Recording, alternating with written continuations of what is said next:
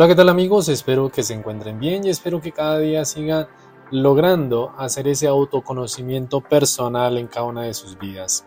Entonces, el título de nuestro tema de hoy es La mente en crisis, perdido dentro de un, laberinto caótico. Bien, dentro de nuestra dinámica de la canción que relacionamos con nuestro tema, hay una canción de Michael Kinakwa Dice The Cold Little Heart, mi pequeño corazón frío. Y va en relación con lo que es la crisis de una situación. Dice una parte, ¿alguna vez te diste cuenta de lo que he estado avergonzado? Toda mi vida he estado jugando a juegos. Podemos intentar ocultarlo, es todo lo mismo. He estado perdiendo, viviendo día a día sin preocuparme por el futuro. Sangrando, estoy sangrando, mi pequeño corazón frío y yo no puedo soportarme a mí mismo. Es básicamente lo que nos acontece, que estamos en un laberinto sin encontrar la salida dentro de esas crisis existenciales que a veces tenemos. Nuestra mente, nuestras razones no entienden, pues respondemos en esos momentos a los instintos, a una salida rápida, a dejarnos quedarnos, digámoslo así, suspendidos en una supervivencia. Y uno puede comunicar, ir al trabajo, socializar, ir y venir, hacer y deshacer, pero aún así somos conscientes de que en el medio en que aparentemente en esa normalidad que queremos reflejar, nada parece tener sentido y cada vez nos sentimos más perdidos o atrapados en esa sensación de angustia aunque debemos tener presente lo que nos dice Albert Einstein. Dice que las crisis siempre son necesarias porque nos hacen actuar al fin y al cabo como impulsoras de un cambio que las sociedades y las personas necesitan para actualizarse.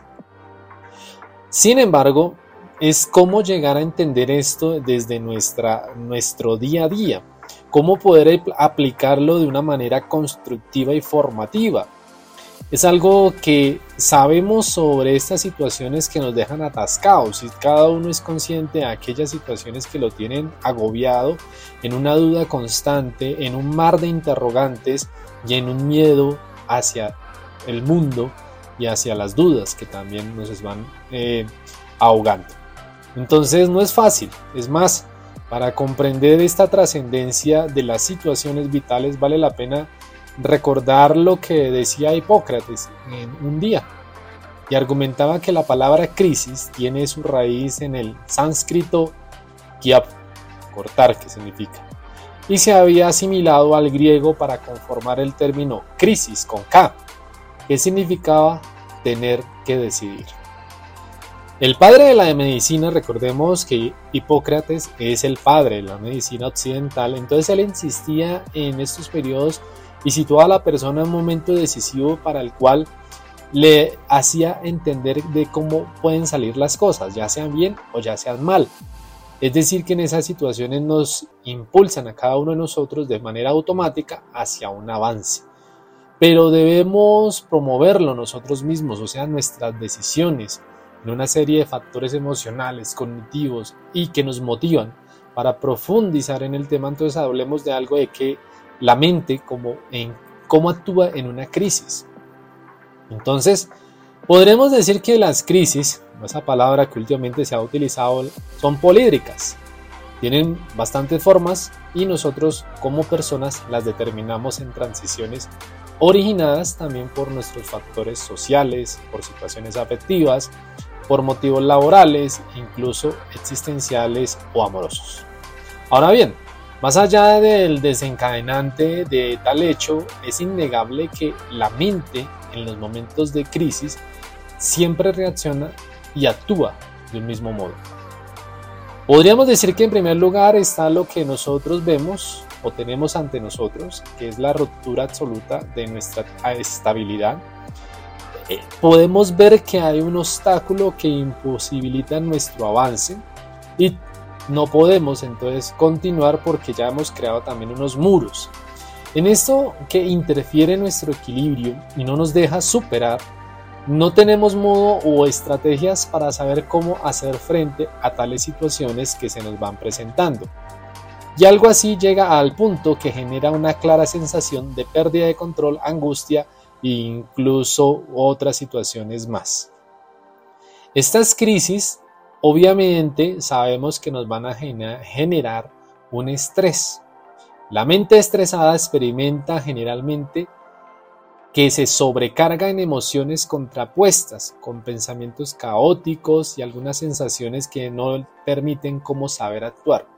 Y son periodos de elevada, tensión psicológica en lo que común podremos decir que son ideas obsesivas, no de, no de cómo salir de la situación, sino de no saber cómo poder hacer eh, frente a esa misma acción o a esa circunstancia o a ese problema o lo que se está generando o lo que te está generando en ese momento el estrés o la pérdida del sentido de la salida en ese laberinto. Entonces vemos es que todo cada vez va en peor.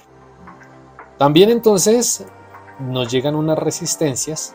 Esto no tenía que haber pasado, sabemos decir, o incluso que buscamos culpables, como por ejemplo en el trabajo podríamos decir es que mi jefe me tiene entre ojos, es que mi familia no me comprende, es que los políticos hacen mal las cosas, buscamos un culpable para las circunstancias y no queremos responsabilizarnos de aquella situación de crisis eh, o de ansiedad en la cual debemos buscar nosotros cuál es el, el flujo de la pluralidad de circunstancias que podemos encontrar para salir de ese momento y actuar de una manera acertada, razonable y poder superar estas, esta situación. Tenemos que tener presente que una crisis dura aproximadamente, podría decirse, ocho semanas. Esto no lo digo yo, esto lo dice el catedrático de psiquiatría González de Rivera en el 2001. Dice, la mente en crisis va evolucionando a lo largo de ocho semanas, o sea, donde la persona se está estabilizando en esa situación y en el cual en el tiempo puede hallar soluciones y avanzar. O también caer en un estado mayor de indefensión. A lo largo de ese tiempo es común que la persona pase por cuatro fases. Entre esas encontramos uno, el shock o el impacto ante el hecho. Segundo, desorganización psíquica. Entonces, en este momento las emociones tienen emociones encontradas, no tiene un flujo mental, es, todo es complejo, angustia y obviamente hay un elevado sufrimiento de desorientación. La otra, la tercera, resolución. Una persona en este momento no sabe cómo buscar una estrategia para afrontar. Y por último, entonces el avance o vuelta a empezar. Entonces, en este momento es buscarlas y aplicar herramientas de cambio y afrontar cómo pueden tener éxito o no, que eso tenemos que tenerlo presente. Puede que nos vaya bien, puede que nos vaya mal, ya lo dijimos hace un momento. En, todo caso, lo que se haga es volver al principio, experimentar frustración y pensar en nuevas salidas. Ahora debemos tener presente que cuando una persona cae en el primer intento, todo se vive como un gran acotamiento mental y físico, es decir, cuando los ánimos se caen por el piso, decimos coloquialmente. Y es común que en ocasiones decidan no actuar porque va a pensar que todo va a salir de nuevamente mal en esta situación, lo cual deriva estados depresivos, ansiedades, etc. Entonces, ¿qué hacer cuando hay una mente en crisis y cómo ayudar a la persona o cómo ayudarnos a nosotros mismos en estas situaciones? Es nosotros primero dar ese primer paso de dar hacia la calma, hacia tranquilizar la mente en el momento de crisis, entender todos los estados emocionales por los que estamos pasando. Pensemos en ese universo mental de aguas turbias, sucias, llenas de hojas y demás, que, van que han logrado opacar tu claridad mental. Todo ello provoca estrés, todo ello provoca la angustia, el miedo, y obviamente no te va a dejar aclarar esas aguas de tu mente, por lo que no podrás ver el fondo de las cosas y resolverlo en mayor prontitud y calma.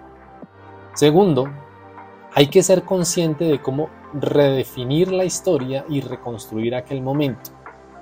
Entender que esta crisis, que de pronto supone una ruptura o algo, damos por sentado que hay un cambio. Eso sí tenemos que tenerlo claro.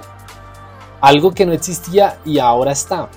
Asimismo, entonces es una parte que nosotros mismos se ha destruido en este proceso, pero entonces tenemos que y estamos obligados a definirnos y a empezar de nuevo, crear un nuevo yo para ser capaz de afrontar esta eh, de afrontar y manejar esta etapa que hay delante de nosotros.